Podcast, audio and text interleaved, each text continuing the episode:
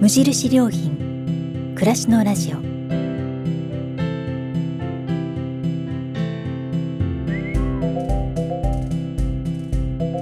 無印良品が今気になっていること。伝えたいことを声でお届けする暮らしのラジオ。読む言葉と聞く言葉ではまた印象が違うもの。語られる言葉からいろいろなことを想像する。そんなひとときをお届けします。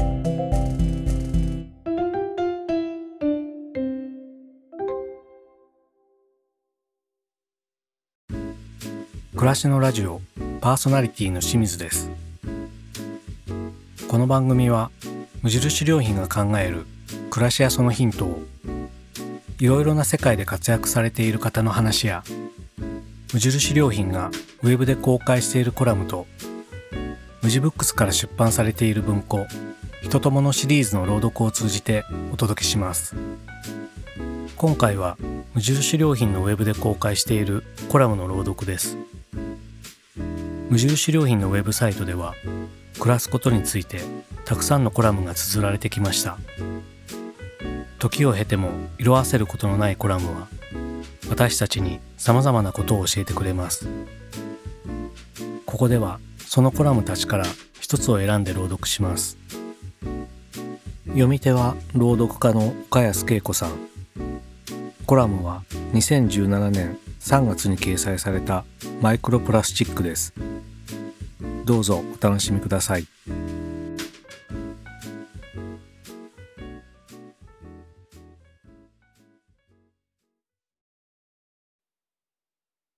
クロプラスチック。浜辺を歩いていると時折ビーチの砂に色とりどりの細かな粒が混じっているのを見かけることがあります。これは天然のものではなく人工のもの。工場で作られ暮らしの中で使われ捨てられ海に流れ出たプラスチックの一部です。その中でも大きさが数ミリ以下のものをマイクロプラスチックと呼びます。今、世界中の海にこの細かなプラスチックの粒が広がっています。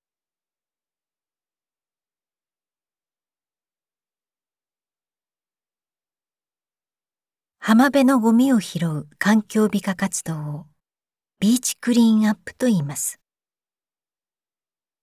この活動に一度でも参加された方ならご存知でしょうが、浜辺にはびっくりするほどのゴミが落ちています。例えば、漁業に使う網やブイや釣り糸、色とりどりのペットボトルとそのキャップ、様々な食品や日用品のパッケージ、ゴム草履、歯ブラシ、使い捨てライター、買い物袋など、それはもう多種多様です。ビーチクリーンアップの目的は、浜辺の清掃だけではありません。どんな種類のゴミがどのくらい落ちているのか。また、それを誰が捨てたのかに思いを馳せることが目的なのです。もしかすると、自分が何気なく道端にポイ捨てしたパンの包み紙も、この中に混じっているかもしれません。ビーチクリーンアップを推進している一般社団法人寺院のホームページには、こんな言葉があります。海のゴミ問題は拾うだけでは決して解決しません。それはいくらゴミを回収しても新たなゴミが繰り返し発生し漂着するためです。ゴミを拾いながら参加者一人一人がゴミの問題点に気づき改善するために何をするべきかを考えることが大切なのです。デザイナーの溶岩レール氏は日本の自然をこよなく愛した外国人の一人です。農園と住まいを沖縄、石垣島に作ったレールさんは際限なく浜辺に打ち寄せるゴミに悲しみと憤りを感じ拾い集めたプラスチックゴミでランプを作ることを思いつきます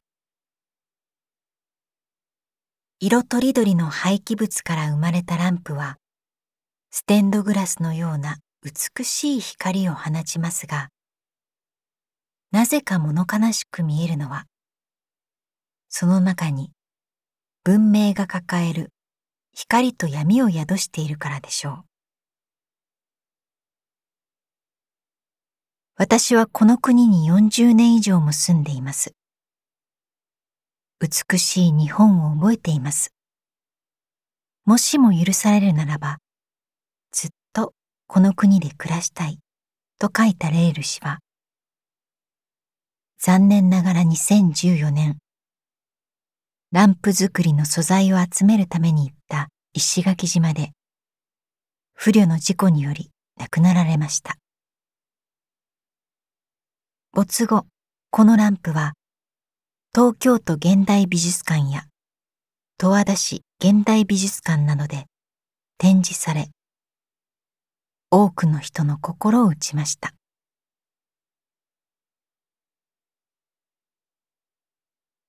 問題は浜辺だけにとどまりません。海の汚染はもっと深刻。海洋環境調査研究者のチャールズ・モア氏の著書プラスチックスープの海にその実態が明らかにされています。太平洋は広大な海です。中心部には大きな高気圧があり、その周囲を巡るように海流の循環があります。陸から海に流れ出たゴミは、この海流の循環に乗って、アメリカ本土の2倍ほどもある巨大な渦巻く流れの中に閉じ込められます。一旦海に出たプラスチックは消えることがありません。人工物のプラスチックは成分解されにくく、そのまま残ってしまうからです。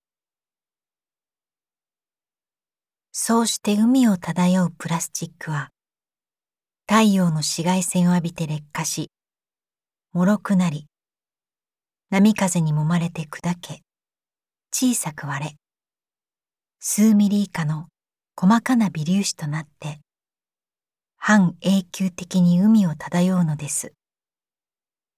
これがマイクロプラスチックです。モア氏が理事長を務めるアルガリータ海洋調査財団の1999年の調べでは、調査海域に漂うマイクロプラスチックの重量は海洋プランクトンのおよそ6倍もあることが分かりました。もう一つの厄介な問題は、海洋に漂うプラスチックが有害物質を吸着してしまうこと。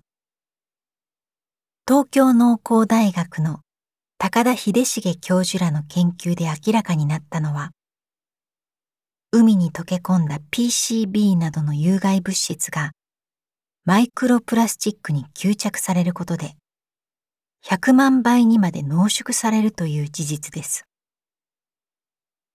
PCB は発がん性の高さから1973年に日本でも使用禁止になりましたが、以前に作られた分が海洋に流れ出て、海水に溶け込んでいるのです。この有害な PCB をたっぷり吸ったマイクロプラスチックをイワシなどの小魚が食べ、その小魚を大型の魚が捕食し食物連鎖によって有害物質はさらに濃縮され魚の体内に蓄積されている可能性があるのです。まだ具体的な健康被害は確認されていません。でもだからといってこれから先見過ごしていい問題ではなさそうです。1950年代後半プラスチックは夢の素材として華々しくデビューしました。1955年8月1日発行の雑誌ライフにはこんな記事が載ったそうです。使い捨て生活。いろいろな使い捨て家庭用品で掃除の手間にさようなら大量生産大量消費の時代が幕を開け便利なプラスチックは急速に全世界に普及していきました今やその生産量は年間3億トン近いと言います。便利に慣れてしまった世の中で大量に廃棄され続けるプラスチックごみとどう付き合っていくか。私たちは大きな課題を突きつけられているように思います。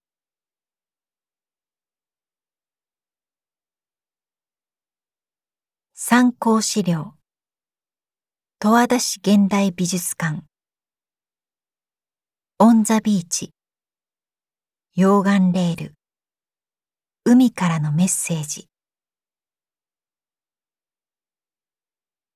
参考図書。チャールズ・モア。カッサンドラ・フィリップス著。会話ゆか子役。NHK 出版。プラスチックスープの海。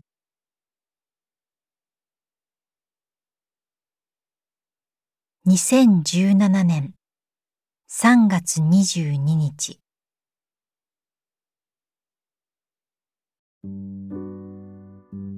いかがでしたでしょうか？お届けしたコラムは無印良品のウェブでもご覧いただけます。それではまたお会いしましょう。